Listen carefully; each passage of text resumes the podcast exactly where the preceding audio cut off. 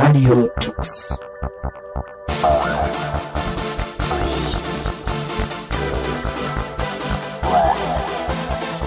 The German Linux Radio, the German Linux Radio.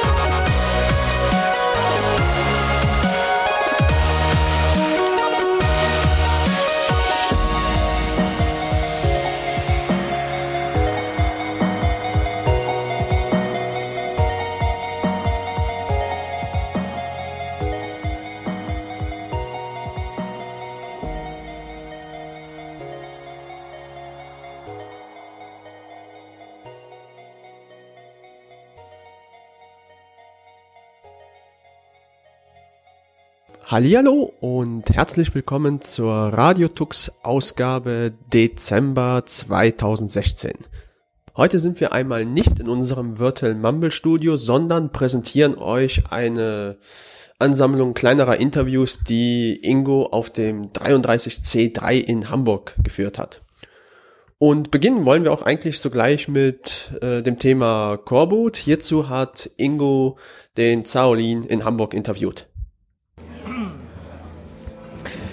Ja, ich bin jetzt hier auf dem 33C3 mit Zaolin und wir wollen ein bisschen über Coreboot reden. Was ist Coreboot denn? Coreboot ist eine Open Source Firmware-Ersatz für das altbekannte BIOS oder auch für die UEFI Firmware.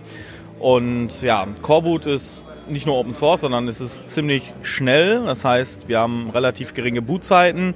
Wir sind ähm, in Bezug auf Sicherheit haben wir eine minimale oder sagen wir eine kleine Trusted Computing Base. Das bedeutet, im Endeffekt ist ähm, das BIOS nicht sonderlich groß. Das heißt, wir kommen mit ungefähr 400 Kilobyte BIOS aus. Das bei UEFI unimpakt sind das ungefähr 8 MB, impakt sind 16 MB und das braucht man eigentlich für die Hardware-Initialisierung nicht, ja.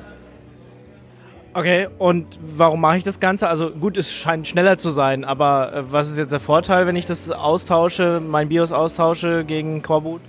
Also das Ding ist, wenn man sich die Firmenentwicklung im UEFI-Bereich oder auch vorher in der Legacy-BIOS-Bereich angeschaut hat, kommen diese Leute wirklich aus der Steinzeit. Also es ist nicht zu vergleichen mit modernen ja, sagen wir, Entwicklungen, die man hat. Ja, normalerweise hat man, kennt man äh, Unit-Tests, System-Tests, CI, QA, ja, diese ganzen Begriffe, die eine, gute Softwareentwicklung ausmachten, ein Softwareentwicklungsprozess.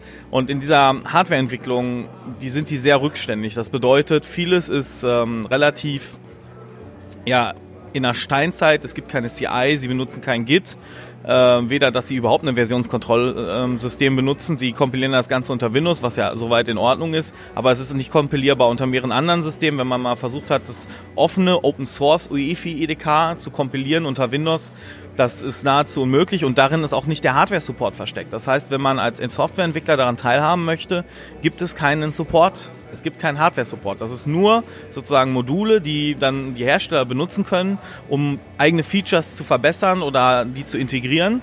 Und das hat nichts mit der eigentlichen Hardwareentwicklung, wie das der Linux-Kernel macht, ja, der die dann sozusagen die Hardware ansteuert, ähm, auch getan hat. Und ja, das ist halt schlecht. Und Coreboot macht das.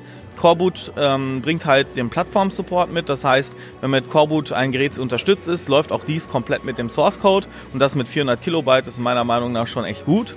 Und wir versuchen da sozusagen eine gemeinsame Open Source Basis zu schaffen, die nicht durch Firmen kontrolliert ist, weil UEFI ist ein Konsortium, die haben eine Spezifikation, da gibt es Zahlungen, die man leisten muss, um daran teilzunehmen. Das Ganze wird von Intel sozusagen Hand drüber gehalten und das ist in unseren Augen, das ist nicht gut.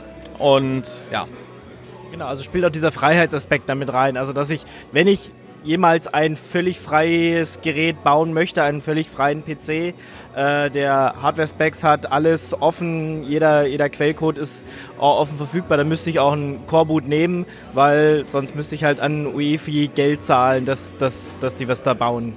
Genau, also normalerweise läuft das so ab, wenn sich zum Beispiel, bestes Beispiel, HP möchte ein neues Notebook kreieren und meistens haben die Verträge mit einem Subcontractor, wie zum Beispiel äh, Amy Award BIOS. Also es gibt halt so Firmen, die stellen das BIOS oder in dem Fall die UEFI-Firmware mittlerweile, weil es halt modernes her. Und da gibt's äh, auch noch andere Firmen wie Phoenix Technology, die tun das auch.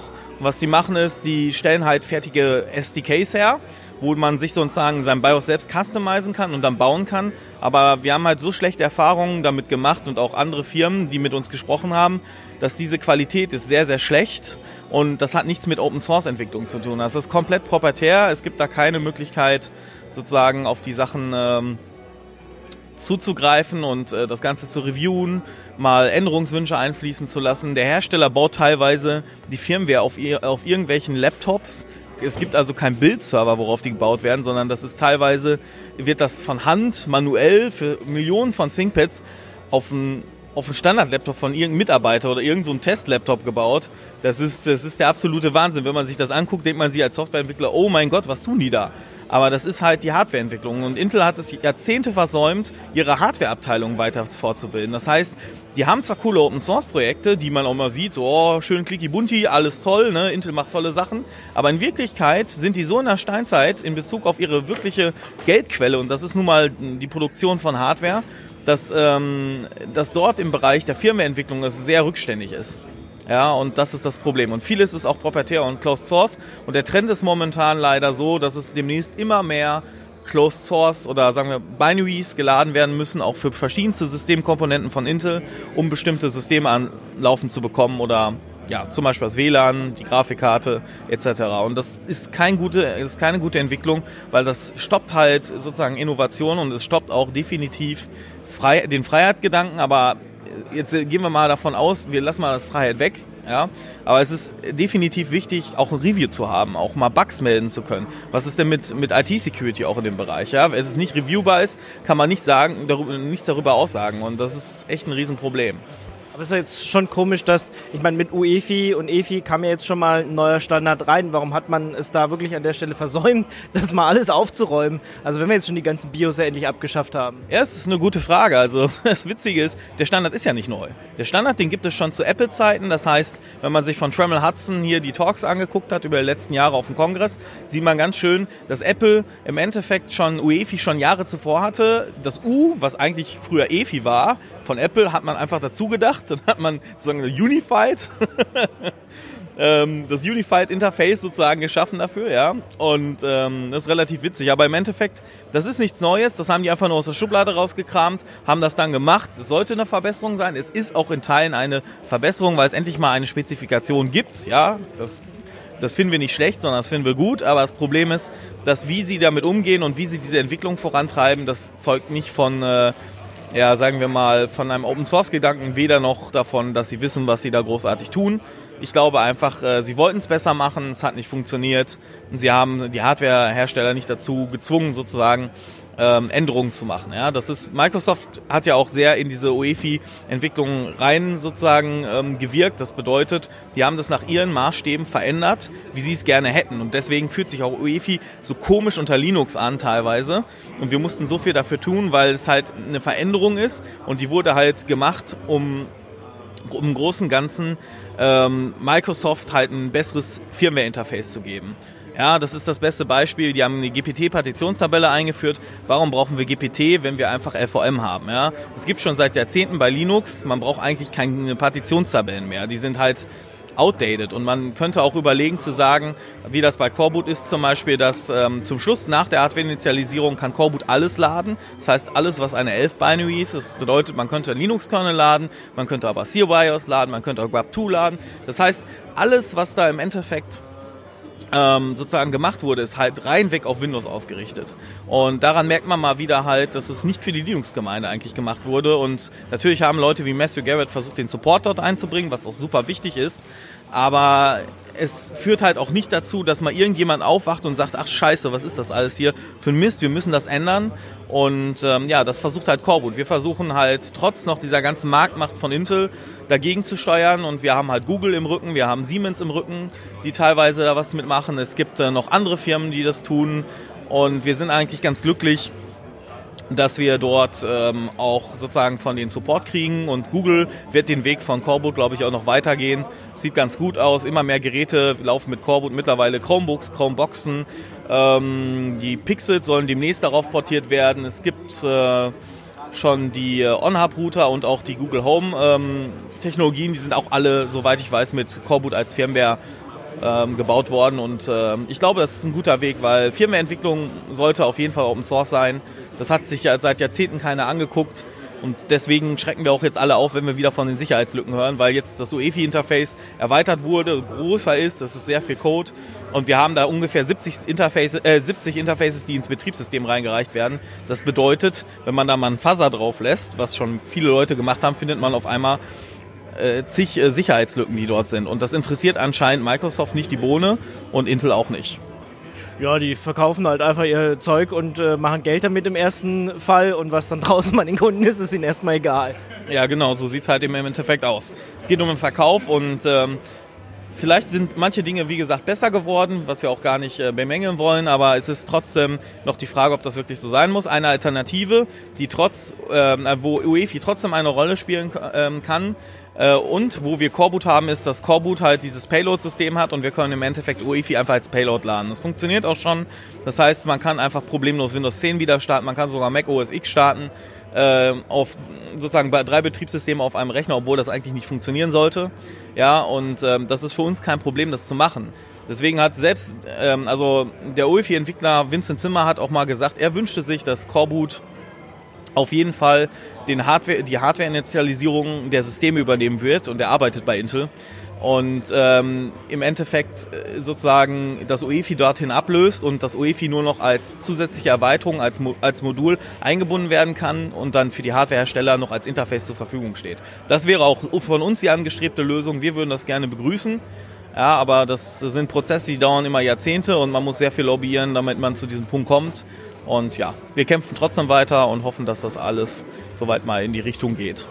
Jetzt hast du schon ein paar Geräte genannt, die vor äh, ausgeliefert werden mit Coreboot. Was ist, wenn ich einen eigenen Rechner habe und das äh, da gerne ersetzen möchte, mein EFI durch Coreboot? Wie funktioniert das? Ähm, also generell ist es sozusagen, dass einen eigenen Rechner im Endeffekt eine Portierung zu machen, ist ähm, möglich. Es ist auch nicht mehr so schwer. Früher war es deutlich schwieriger mal. Wir haben für die meisten Geräte mittlerweile Plattform-Support, dann Google und auch anderen Herstellern. Das bedeutet, Intel supportet uns offiziell mit ähm, dem Firmware Support Package was man nehmen kann. Da sind zwar auch noch Blobs drin, das sind also eine Sammlung von Blobs, die halt bestimmte Initialisierungsteile machen, aber es lässt sich damit halt Coreboot auch laufen. Und ähm, ja, man kann halt im Endeffekt ähm, so einen sogenannten Mainboard-Support machen. Das heißt, wenn die Plattform supported ist, wie zum Beispiel Sandy Bridge, Ivy Bridge, Haswell, Broadwell, Skylake, da muss man halt nachschauen, äh, kann man sich bei uns einlesen und auch im IRC-Channel sozusagen melden. Und ähm, es gibt verschiedene Möglichkeiten so, sozusagen ähm, diese Portierung zu machen und das ist dann nicht mehr so ganz so schwer. Also es ist äh, codetechnisch, also für jemand, der neu anfängt, ist das schon ein bisschen Arbeit, weil man sich einarbeiten muss. Aber wenn jetzt ein äh, sozusagen erfahrener Hardwareentwickler das macht, dann braucht er vielleicht eine Woche, wenn er neu in Coreboot ist und wenn das jemand macht, der schon mal Coreboot gemacht hat und Hardwareentwicklung da schon länger tätig, dann dauert das einen Tag. Board Support ist mittlerweile relativ easy zu machen. Ähm, funktioniert auch bei den meisten Dingen und ja, Okay, das klingt doch schon mal gut. Aber ihr habt auch fertige Pakete, also was weiß ich, wenn ich einen speziellen Dell oder Lenovo Laptop habe, äh, dann kann ich mir das auch direkt installieren. Da muss ich nicht erst anfangen, äh, die Entwicklung zu machen. Genau, also wir haben halt ähm, ganz viele ThinkPads, die supported sind. Es gibt auch drei Apple Notebooks. Ich glaube, ähm, wir haben auch noch ein Dell und noch ein paar andere Notebooks. Google äh, Chromebooks sind natürlich fast alle, nahezu alle supported. Es gibt immer mal wieder Probleme, aber es ist halt nun mal so.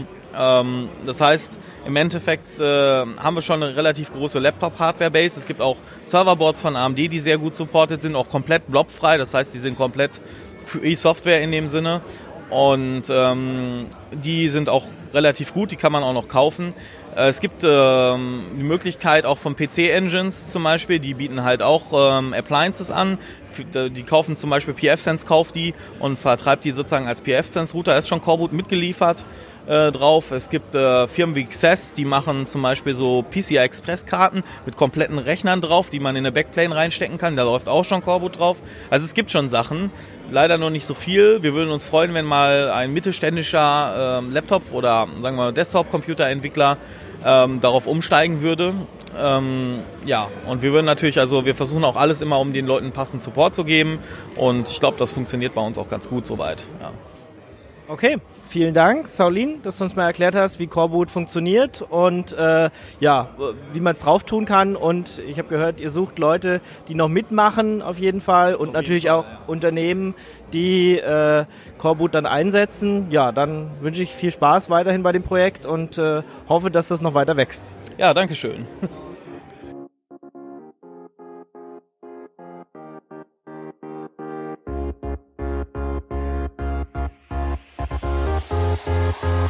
I live to party. I live for life. This is my freedom. Let's live tonight. Tonight, let's live in love. Tonight, let's live in love. Tonight, let's live in love. Let's live tonight.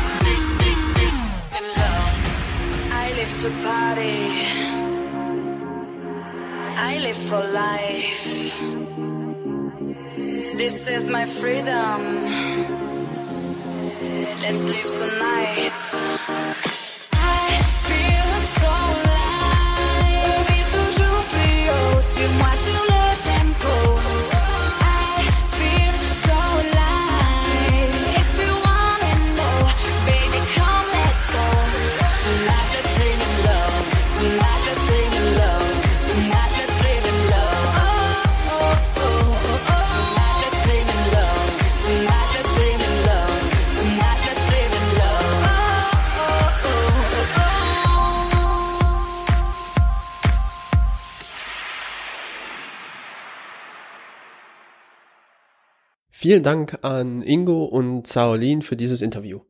So, bevor wir nun zum nächsten Interview kommen, möchte ich euch noch ein kleines Tool vorstellen. Und zwar MediaElch.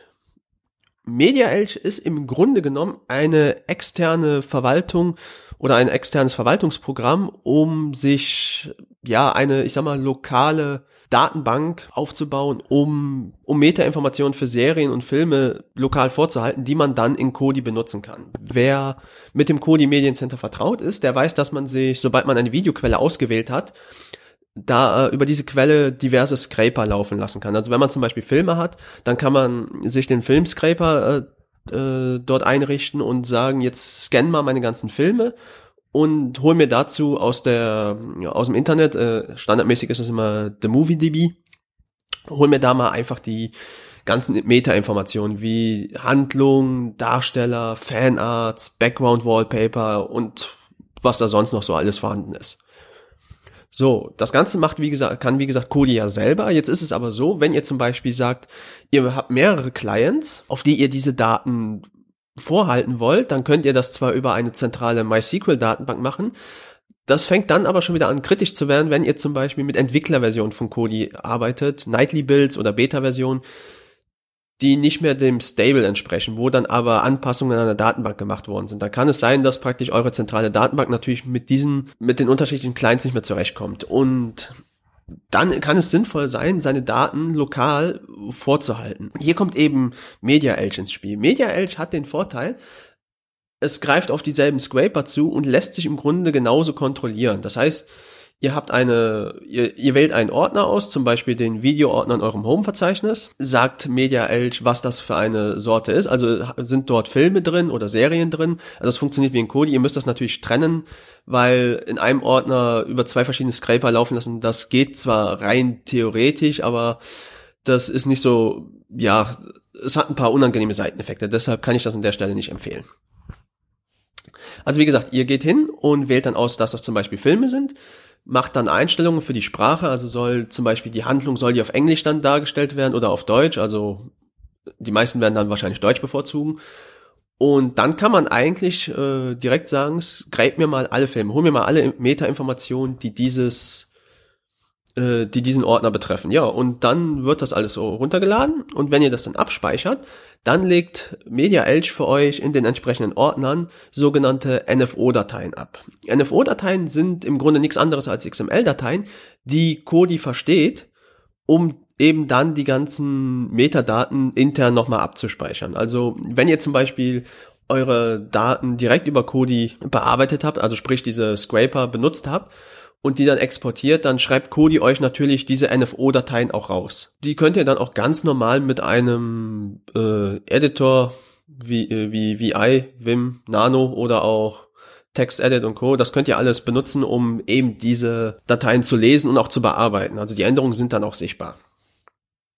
MediaElch hat hier aber den Vorteil, dass es eben nicht nur diese Datei erzeugen, sondern auch lesen kann und ihr könnt die natürlich darüber auch anpassen. Also ihr könnt dann zusätzliche Schauspieler vielleicht noch hinzufügen, ihr könnt Text hinzufügen, was ihr vielleicht später braucht, wenn ihr Videoknoten erzeugen wollt. Ihr könnt die Handlung sogar umschreiben, wenn euch der Text aus der Online-Datenbank nicht gefällt und ihr was Besseres habt das könnt ihr entsprechend alles in dieser Oberfläche machen. MediaEdge selber ist in Qt geschrieben und funktioniert dementsprechend auf Linux, macOS und Windows. Ich habe es auf allen drei Plattformen getestet und kann sagen, dass es sich vom Look and Feel her eigentlich immer identisch anfühlt und es funktioniert auch. Was ihr ebenfalls machen könnt, ihr könnt natürlich auch über MediaEdge Fanarts, Posters und ähnliches aussuchen. Also Äh, standardmäßig holt Kodi die ja auch und in Kodi selber könnt ihr die ja auch, auch ich sag mal, wechseln. Dazu greift ihr ja natürlich auch auf äh, zum Beispiel den MovieDB äh, zurück, wenn die Leute dort entsprechend weitere Informationen gepflegt haben. Was leider nicht geht, äh, da bin ich mir aber nicht sicher, ob es eine Restriktion von, von dem Mediencenter Kodi selber ist, ist, ihr könnt nicht praktisch euch auf die Datenbank schalten und diese direkt bearbeiten. Also ihr könnt zwar, oder lasst es mich anders ausdrücken. Media Edge selber hat zwar die Funktion zu sagen, ich kann einen Datenbankeintrag komplett neu beschreiben, das geht. Dazu müssen die Daten aber, ich sag mal, irgendwo liegen. Also ihr müsst im Endeffekt auf die gleichen Daten zugreifen, die Kodi bereits kennt und könnt da dort dann, ich sag mal, mit Media Edge das entsprechend editieren und dann den kompletten Upload in diese Datenbank nochmal machen. Ihr könnt aber leider nicht direkt auf die Datenbank zugreifen von Kodi, um dort nur einzelne Einträge zu ändern. Also wenn ihr zum Beispiel einen Schreibfehler findet, dann müsst ihr im Grunde eigentlich, ich sag mal, einmal so einen kompletten, so einen kompletten Medienupload, ich sag mal, dieses eine Element machen, damit dann eben wirklich nur dieser Schreibfehler gefixt wird. Das ist ein bisschen ungünstig, aber ich denke, da man das eigentlich nicht so oft braucht, ist das an der Stelle eher zu verschmerzen. Wenn ihr also Daten habt, äh, beziehungsweise Meta-Informationen habt, die ihr editieren wollt und auch, ich sag mal, für zukünftige Neuinstallationen und ähnliches sichern wollt, dann kann ich euch, wie gesagt, an der Stelle einfach Media Edge empfehlen, weil es ist einfach wirklich relativ einfach zu, zu nutzen und erfüllt den Zweck, für den es gemacht ist. Das Ganze ist natürlich übrigens Open Source äh, findet ihr auf GitHub. Und ich würde sagen, dann kommen wir jetzt auch zu unserem nächsten Interview vom 33C3. Hier hat Ingo mit Florian und Thorsten über den Window Manager Herbstluft VM gesprochen und noch äh, das Thema Qt Browser. In dem Sinne wünsche ich hier viel Spaß. So, ich bin jetzt hier auf dem 33C3 und bei mir sind Thorsten und Florian und wir wollten mal über Herbstluft-WM reden. Florian, äh, nee, Thorsten, was äh, ist Herbstluft-WM? Also es ist ein Window Manager, also das Programm, das unter Linux und anderen Unix-artigen Systemen sagt, welches Fenster wo angezeigt werden soll und ob es überhaupt angezeigt werden soll. Also typischerweise sind es die Komponenten, in so irgendwie größeren, bekannteren Umgebungen wie KDE oder GNOME, die virtuelle Arbeitsflächen implementieren oder das Maximieren oder Minimieren von Fenstern. Und auf gewöhnlichen Window-Managern ist es so, wenn man ein Fenster verschieben möchte, dann klicke ich mit der Maus in die Titelleiste, drücke die linke Maustaste und ziehe das Fenster an die Position, die ich haben möchte. Beziehungsweise, wenn ich zum Beispiel zwei Fenster nebeneinander habe, und das eine ein bisschen größer haben möchte und das andere ein bisschen kleiner, mache ich erst das eine Fenster größer und das andere dann kleiner. Während jetzt in einem Tiling Window Manager, so wie Herbstluft WM einer ist, da läuft, äh, läuft es über andere Mechanismen und dadurch möchte ich durch Tastendrücke solche Operationen vereinfachen, wie zum Beispiel ich habe eine Taste für verschiebe mir das Fenster nach rechts oder mache mir das Fenster größer und gleichzeitig das benachbarte Fenster kleiner, sodass sie sich nach wie vor nicht überlappen. Und das ist, denke ich, die Kernidee von Tiling Window Managern und Herbstluft WM unterscheidet sich jetzt insofern von anderen Tiling Window Managern, als dass es dynamisch konfigurierbar ist. Genau, also das heißt auch, wenn ich ein, ein, Programm neu starte, wird es auch gleich umarrangiert, dass es dann irgendwie irgendwo hinpasst oder wird es dann vorne als erstes äh, angezeigt? Also Herbstluft-WM arrangiert die Fenster mit folgendem Mechanismus. Man hat Frames, das sind sowas wie Backförmchen, in die die Fenster reingesteckt werden und ich kann zum Beispiel initial, wenn ich das starte, habe ich so ein großes Förmchen, in das alle Fenster reingesteckt werden. Ich kann jetzt zum Beispiel sagen, ähm, zersplitte mir das in zwei nebeneinander liegende Frames und dann kann ich meine bestehenden Fenster auf diese Frames verteilen und wenn ich jetzt ein neues Fenster starte, dann wird es in den aktuell fokussierten Frame, in diesen aktuell fokussierten Fensterrahmen dazu gequetscht. Wie, wie bist du jetzt auf Herbstluft-WM gekommen? Also warum das? Saßt du einfach einen, einen Herbst draußen und hast gedacht, oh, das ist ja ein netter Name, ich nehme den? Also damals war es so, ähm, ich habe den Mail-Client Wanderlust, den, auf den bin ich mal beim Browsen gestoßen und diesen Namen fand ich eigentlich relativ lustig, dadurch, dass es ein im Englischen gebräuchliches Wort ist, das aus dem Deutschen kommt. Und so dachte ich, ähm, nenne ich das einfach mal Herbstluft-WM. Jetzt im Nachhinein ist es eventuell ein bisschen kritisch der Name, denn diese, ich weiß nicht, sind es fünf Konsonanten, die da aufeinander folgen, sind jetzt für nicht deutsch sprechende Leute sehr schwer auszusprechen, auseinanderzuhalten und zu merken. Also ich kenne sowohl Leute, die das aufgrund des Namens genau ausprobiert haben, als auch Leute, die das aufgrund des, äh, des Namens sich die Finger davon, äh, ja, die Finger davon lassen. Ja. Okay, jetzt hast du schon gerade so einmal gesagt, was so ein bisschen der Unterschied ist, aber es gibt ja mehrere Teiligen Window Manager, also bekannte Awesome zum Beispiel oder i3. Äh, was ist jetzt der Unterschied äh, zu Herbstluft-WM? Also ich denke, das Alleinstellungsmerkmal von Herbstluft-WM ist, dass ich ein Client habe, über den ich Unix-artige Kommandos absetzen kann, um den Window Manager zu konfigurieren. Also vielleicht, viele kennen wahrscheinlich IP-Tables. Da läuft die Konfiguration von IP-Tables damit dadurch ab, dass ich ein Bash-Script habe, in dem irgendwelche IP-Tables-Kommandos aufgerufen äh, werden und die konfigurieren dann das Verhalten von dieser Firewall IP-Tables. Und Ähnliches ist in Herbstluft-WM auch. Ich habe ein, Komma ein Kommando, das heißt jetzt Herbst Client und darüber kann ich zum Beispiel sagen, konfiguriere mir immer, wenn ich diese Taste drücke, verschiebe mir das Fenster nach rechts oder immer, wenn ich diese Taste drücke, öffne mir ein Terminal.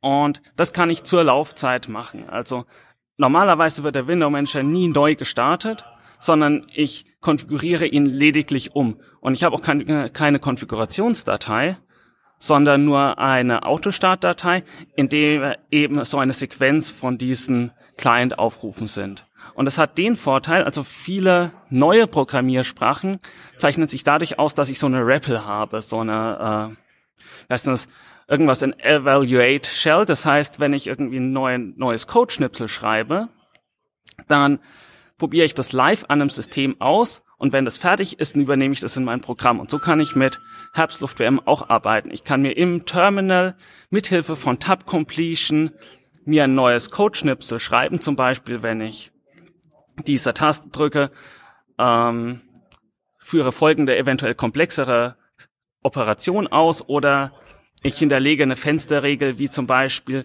wenn ein neues Fenster erscheint mit diesen und jenen Bedingungen, dann verschiebe das dorthin. Und wenn ich das dann mit Hilfe der Tab Completion in, im Terminal fertiggestellt habe und es auch funktioniert, dann copy und paste ich es aus dem Terminal in meine Autostart, in meine Konfigurationsdatei und muss nicht die ganze Zeit diese Konfigurationsdatei anpassen und neu laden, sondern ich arbeite dynamisch am System mit. Aber die werden schon irgendwo weggeschrieben. Also wenn ich neu boote, ist es schon so, wie ich das das letzte Mal eingestellt habe. Ähm, so direkt nicht. Also es ist genau so, wie ich das letzte Mal eben die Autostart geschrieben habe. Wenn, wenn ich neu boote, kommt erstmal eine leere Herbstluft-WM-Instanz und die startet diese Autostart und das, was in der Autostart eben konfiguriert wurde, das wird angewendet. Und wenn ich jetzt was in meinem Terminal eingestellt hatte über irgendeinen Client-Befehl und vergesse, den in meiner Autostart rüber zu kopieren, dann ist der halt weg. Aber das ist jetzt auch nicht schlimm. Ich gehe dann einfach in die äh, History meiner Shell und hol den da raus, wenn ich das vergessen sollte. Aber das passiert, denke ich, relativ selten. Weil du gesagt hast, äh, du legst mit äh, fest, welche Kommandos, äh, welche, welche Sachen ausführen. Es gibt aber schon eine Standardbelegung. Also es gibt halt eine fertige Autostart, die halt ähm, so mit ausgeliefert wird, oder? Oder muss ich mich da erstmal hinsetzen und mich damit beschäftigen? Nee, also es gibt ähm, eine vorgefertigte Autostart-Datei, die auch ein bisschen zeigt, wie man das macht. Also die unterteilt sich so in mehrere Sektionen. In der ersten werden erstmal diese virtuellen Desktops angelegt, in der nächsten werden dann die Tastenkürzel definiert und zum Schluss werden noch Fensterregeln definiert, wie zum Beispiel, ähm, wenn irgendwelche Dialoge kommen, dann werden die nicht in voller Größe angezeigt, sondern nur kleiner. Und das heißt, wenn man mit Herbstluft WM anfängt, ist es sicherlich am besten, sich mal so durch diese Default Autostart zu hangeln und zu schauen, sich einen Überblick zu verschaffen, was passiert da eigentlich und wie wird damit gearbeitet. Es ist jetzt auch weniger kompliziert, als es vielleicht klingt, sondern ist dann halt so ein Block mit zehn Zeilen und jede beginnt mit Herbst Client Keybind. Das steht für binde mir eine Taste auf irgendeine Operation, für zum Beispiel Alt Enter auf öffne mir ein Terminal. Für, für wen meinst du, ist Herbstluft WM geeignet? Also wer könnte sich da mal äh, reinlesen? Hat es jetzt was damit zu tun, äh, wie alt oder neu mein Rechner ist oder wie sehr ich äh, auf äh, Tastaturkürzel stehe? Oder ähm, sagst du auch für bestimmte Leute ist es eher nicht geeignet? Ich denke, es ist schon primär für Leute, denen es Spaß macht, sich ihr System zu konfigurieren und denen es Spaß macht, ähm, sich das wirklich persönlich anzupassen. Also dadurch, dass alles dynamisch ist, bedeutet das auch, ich kann viel durch Skripte steuern, nämlich, und das bedeutet, ich kann in meinem täglichen Arbeitsablauf immer dann, wenn ich redundante Operationen ausführe, immer dann, wenn ich irgendein Eingabemuster mehrfach hintereinander mache und stelle fest, hm, jeden Tag, wenn ich diesen und jenes, jene Applikation habe, drücke ich immer dieselben Tasten. Das möchte ich gern automatisieren. Für solche Leute, die das merken und dann Spaß haben, sich dafür ein Skript zu schreiben und dann nur noch eine Taste drücken zu müssen, für die ist es, denke ich, genau das Richtige. Und man braucht auch ein bisschen eine, ein, ein Gefühl für die Shell natürlich. Also wer jetzt sagt, mit der Shell möchte ich gar nichts zu tun haben und ich möchte wirklich nur mit der Maus meine Fenster steuern, für die ist es, denke ich, eher nichts. Aber für Leute, die jetzt auch tastaturbasierte Editoren, sowas wie Vim oder Emacs benutzen oder bereits Tiling Window Manager, für die ist es, denke ich, schon das Richtige. Gab es einen expliziten Grund, warum du gesagt hast, ja, du fängst jetzt mal mit einem neuen Tiling Window Manager an? Also ich hatte damals, als ich angefangen hatte, auf drei unterschiedlichen Systemen, drei unterschiedliche Window Manager und das hat mich irgendwie gestört, weil jedes, jedes von diesen Systemen seine gewisse Eigenheit hatte, zum Beispiel einen besonders kleinen Bildschirm oder mehrere Bildschirme. Und deswegen habe ich versucht, ein System zu schreiben, das möglichst anpassungsfähig ist. Ich habe dadurch, dass zum Beispiel dieser Autostart ein, ähm, ein einfach ein Skript ist, das ausgeführt ist, ausgeführt wird, kann ich auch so Sachen machen wie, ich mache eine Fallunterscheidung, auf welchem Rechner ich mich befinde und dementsprechend habe ich andere Tastaturbelegungen oder ähm, mache anderes Mehrmonitorverhalten. Und das ist eben was dadurch, dass ich sage, ich habe einen Window Manager, der über diesen Client konfiguriert wird. Dadurch muss ich mich nicht in eine neue Syntax einlesen, sondern jeder, der schon mal ein bisschen Shell-Skript gemacht hat und weiß, was ein if oder ein else-if ist, der ähm, kann sich das automatisch anpassen, ohne dass er jetzt eine weitere Konfigurationssprache lernen muss. Ähm, und ich denke, das hat so und dies, diese Konfigurierbarkeit durch ein Shell-Skript, ich denke, das hatte äh, oder hat kein äh, anderer Window Manager und das ist aber auch wirklich das, was mir gefehlt hatte. Das heißt also, das System könnte merken, ja, wenn dann Monitor angeschlossen ist, also wenn ich zum Beispiel an meinem Laptop, wenn ich den zu Hause anstecke ähm, und da ist halt dann ein Monitor dran, der könnte halt beim Booten merken, oh, okay, jetzt ist ein neuer Monitor, dann muss ich das anders konfigurieren. Genau, oder also am einfachsten ist es natürlich nach äh, Rechnernamen irgendwelche Unterscheidungen zu treffen. Und das, äh, ich denke, das Mehrmonitorverhalten ist auch ein relativ gutes, was jetzt nicht durch Herbstluft WM neu ist, sondern es hatten so ein paar andere Window Manager, wie zum Beispiel Xmonad, eigentlich nur Xmonad äh, damals äh, bereits, nämlich äh, bei mehreren virtuellen Desktops, da ist es so, dass ich nicht auf allen einen virtuellen Desktop habe, der sich auf alle Monitore überstreckt, sondern ich kann auf unterschiedlichen Monitoren unterschiedlich zwischen virtuellen Desktops wechseln. Und das bedeutet eben, wenn ich virtuelle Desktops habe für unterschiedliche Anwendungen, wie zum Beispiel auf dem einen habe ich immer ein bisschen das äh, Webbrowser und Co. und Medien oder auf, und auf dem anderen eben irgendwie meinen Texteditor, wo ich etwas schreibe, dann kann ich monitorunabhängig äh, umwechseln. Ich habe nicht diesen großen Bildschirm mit zwei Monitoren und ich muss den komplett austauschen, wenn ich den virtuellen Desktop wechsle. Und ich glaube, das ist auch was, was noch ein großer Nachteil ist von diesen ähm, großen Desktop-Umgebungen wie KDE und GNOME, dass ich äh, nicht monitorunabhängig zwischen virtuellen Desktops oder Workspaces, heißt überall unterschiedlich äh, wechseln kann. Und äh, die Frage war jetzt, wie das passiert, wenn ich da einen neuen anschließe. Dann ist es so, mh, ich habe eben einen neuen Monitor und kann meine bestehenden virtuellen Desktops, die ich bereits habe, ähm, auf dem neuen Monitor anzeigen. Also ich kann zum Beispiel, wer für Leute, die jetzt einen Vortrag halten, sich schon mal den Vortragsbildschirm schon mal vorbereiten auf dem Laptop und sich da, ich kann mir da die Fenster zusammenbauen, so wie ich sie haben möchte für den Vortrag. Und dann, wenn ich dann eine Stunde später den eigentlichen Beamer anschließe, kommt ein neuer Monitor hinzu und ich kann meinen fertig präparierten virtuellen Desktop am Beamer anzeigen. Und das geht auch ähm, bei unterschiedlichen Auflösungen. Also die Fensterkonstellation ist nicht äh, absolut in Pixeln, sondern anteilmäßig äh, gemessen an der Monitordimension. Das heißt, es wird auch richtig skaliert, so wie ich das gebaut habe. In was äh, ist dann äh, Herbst von Luft WM geschrieben?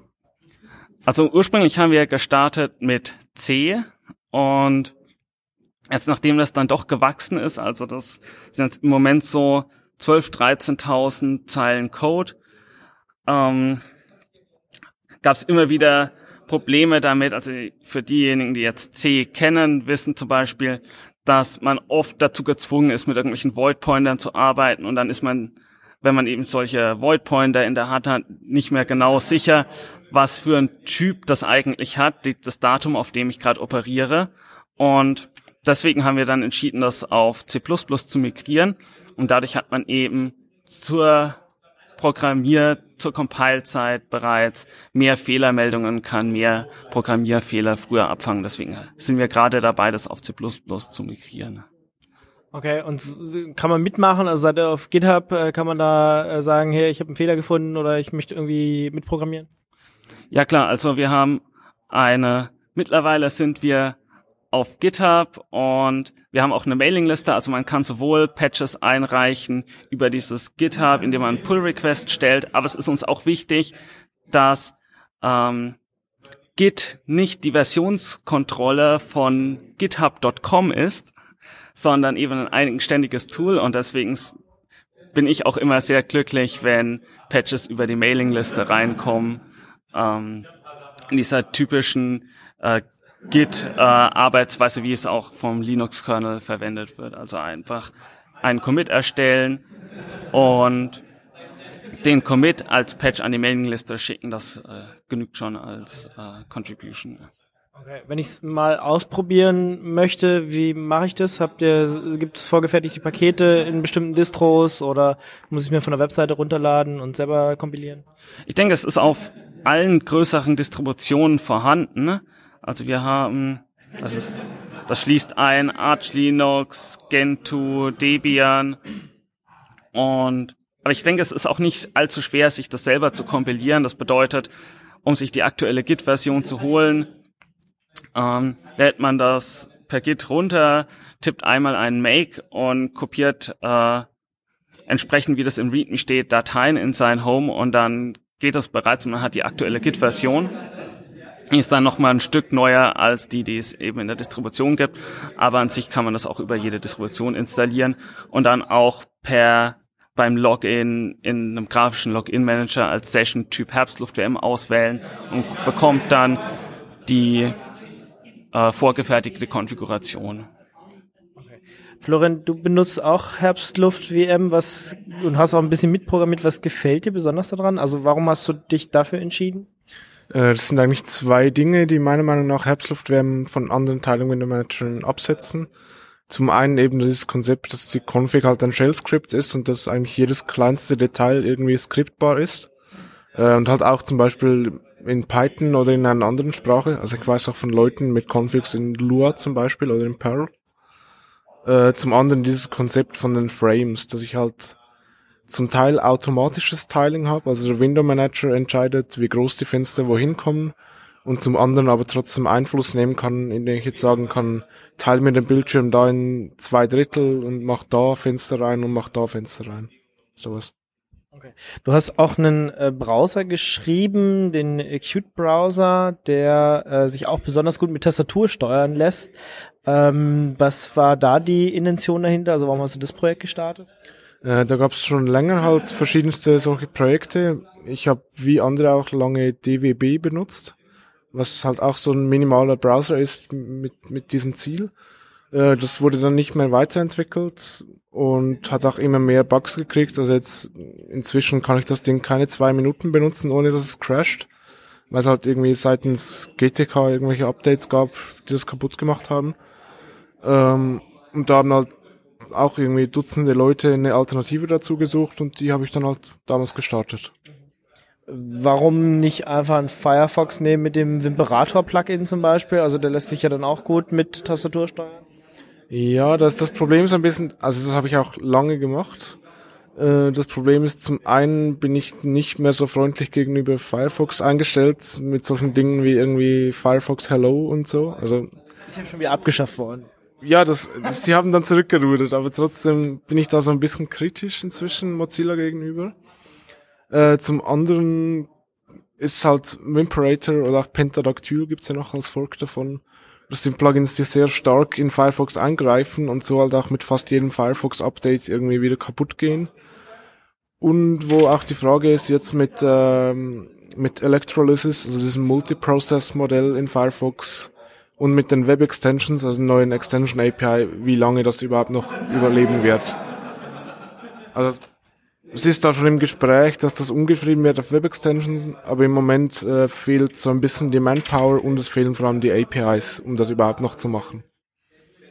Okay, also es gibt äh, einen ja, Use Case für äh, euer Projekt. Was setzt ihr denn dann äh, für Technologien im Hintergrund ein? Also ist es dann WebKit oder nehmt ihr die Gecko Engine oder auf, auf was setzt es auf? Also ich meine, Qt klingt ja schon so ein bisschen wie Qt. Geht es in geht es in die Richtung?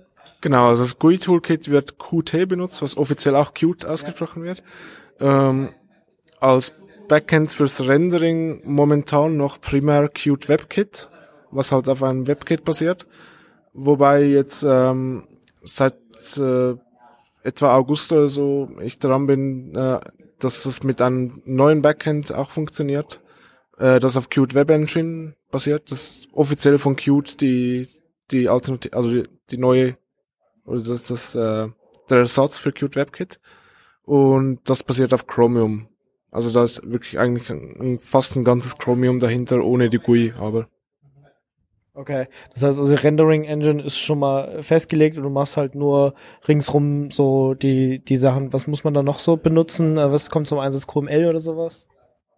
äh, QML brauche ich jetzt gar nicht. Ich benutze äh, Qt über Python, also mit PyQt und mache da halt zum einen das ganze User Interface, also jetzt ähm, ja irgendwo Tabs zeichnen, eine Command Line mit einer Completion und dann halt auch so Zeugs wie irgendwie Adblocking, Downloads, sowas, weil von Qt hat man halt wirklich nur dieses Widget, das eigentlich eine Webseite zeichnet.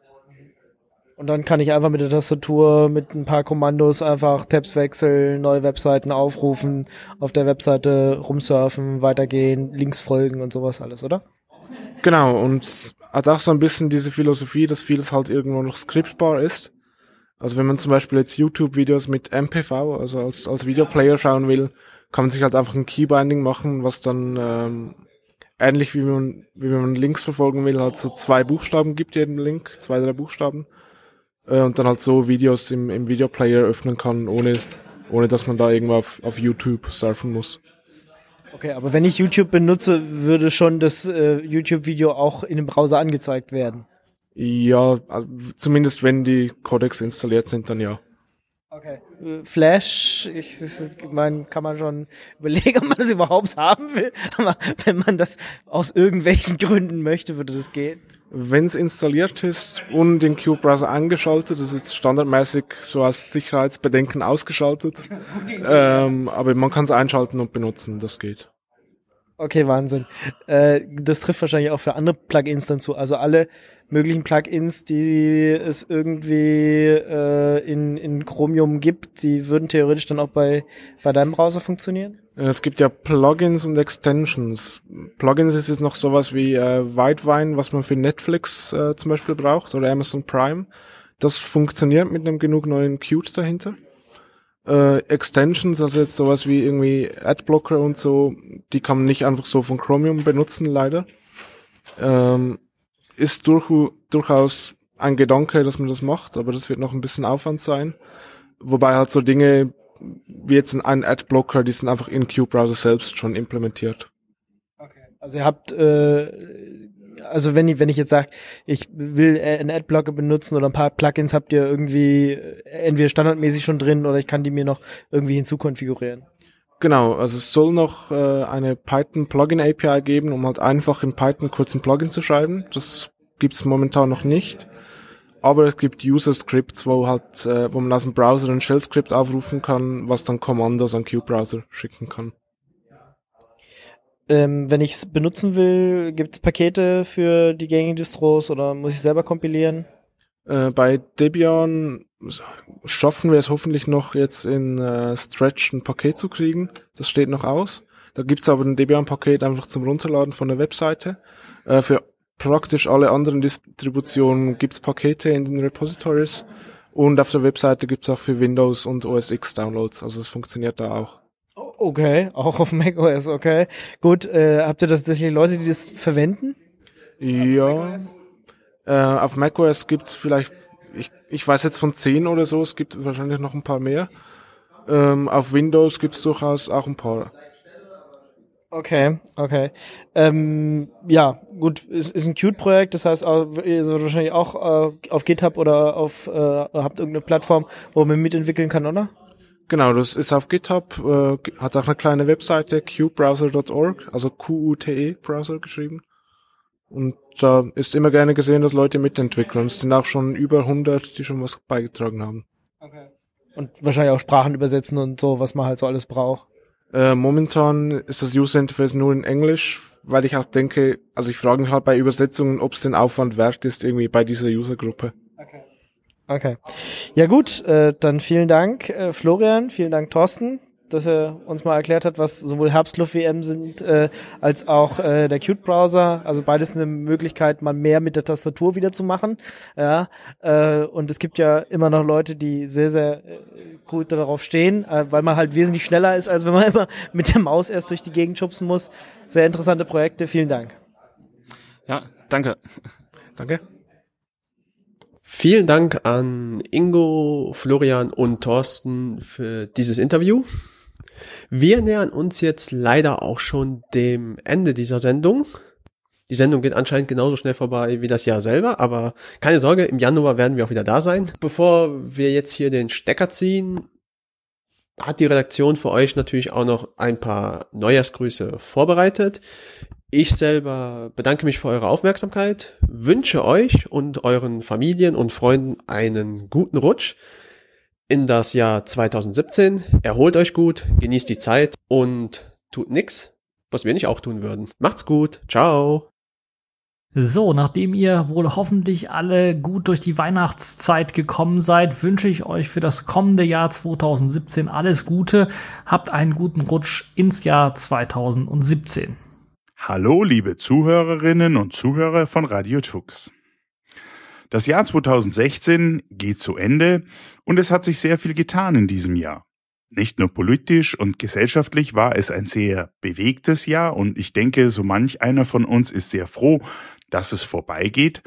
Nein, auch in der IT-Welt hat sich sehr viel getan. Platzhirschen und Markttreiber wie Apple schwächeln und strauchen, was Innovationen und Neuigkeiten angeht. Die neuen iPhones sind zwar leichter, glänzender, aber was die Technik angeht, nicht gerade sehr viel weit vorne.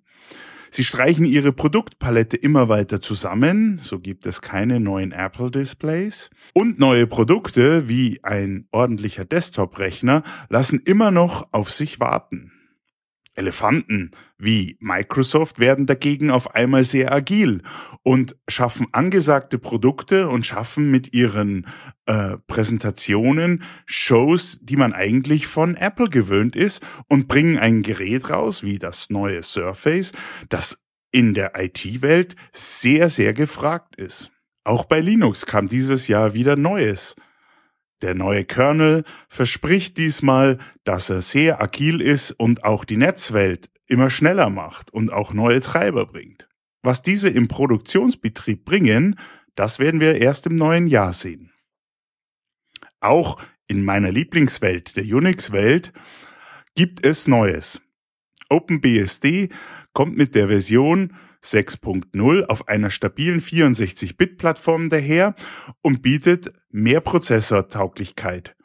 Mit FreeBSD 11 kam am Ende des Jahres noch ein neues FreeBSD mit mehr Beehive und überraschenderweise auch mit einer sehr stabilen Hyper-V-Kompatibilität. Was sagt uns das? Als Trend lässt sich erkennen, dass jeder versucht, mit jedem klarzukommen.